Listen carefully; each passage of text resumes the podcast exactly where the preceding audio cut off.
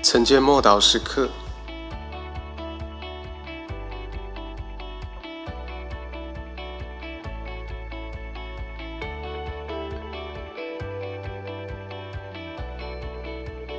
随从肉体活着，必定死。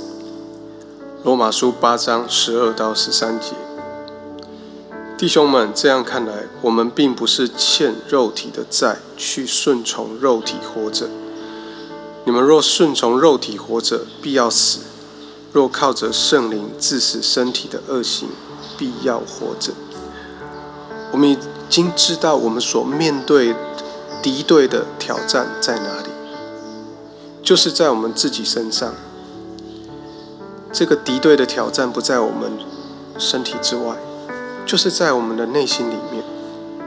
保罗常常提到肉体。我们信靠耶稣的时候，在耶稣基督里面就成了新造的人。但我们有一个外在的人，就是我们的肉体。肉体是指我们的性格里面跟生命中那个外面的那个样貌，也就是肉体。而这个部分是那个不肯降服于神的那个部分。我们都晓得，肉体并未得救，试探私欲。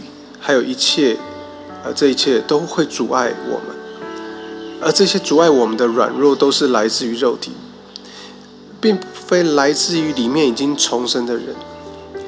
保罗说过，肉体的私欲是与神为敌的，罪的存在不容轻忽，但我们必须强调，耶稣已经得胜，我们已经领受了新的生命，因此这个新的比旧的更强。罪在哪里显多，恩典就在哪里彰显更多。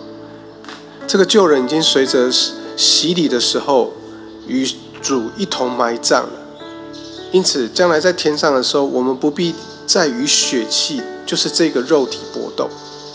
但是现在我们已经是一位新造的人，因此我们需要与肉体的私欲来征战。我们靠自己的行为是没有办法拯救我们的肉体跟软弱的，也没有办法使我们所有的行为全然变成好的，甚至是不犯罪不软弱。只有当我们随从圣灵的时候，才能够胜过肉体的这一切的软弱跟失败。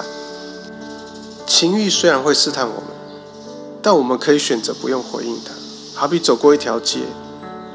两啊，商店街的两边挂满了各式各样吸引人目光的招牌。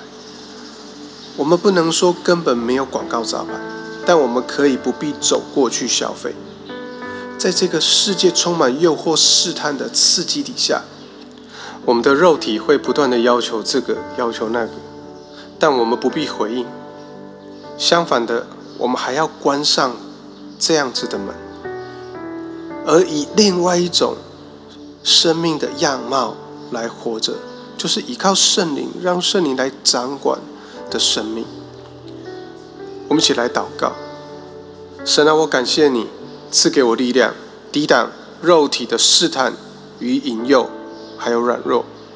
求你帮助我，不因为遇见试探引诱而感到惧怕恐惧，反而给我们勇气，可以拒绝并且抵挡它。奉主耶稣基督的名祷告，阿门。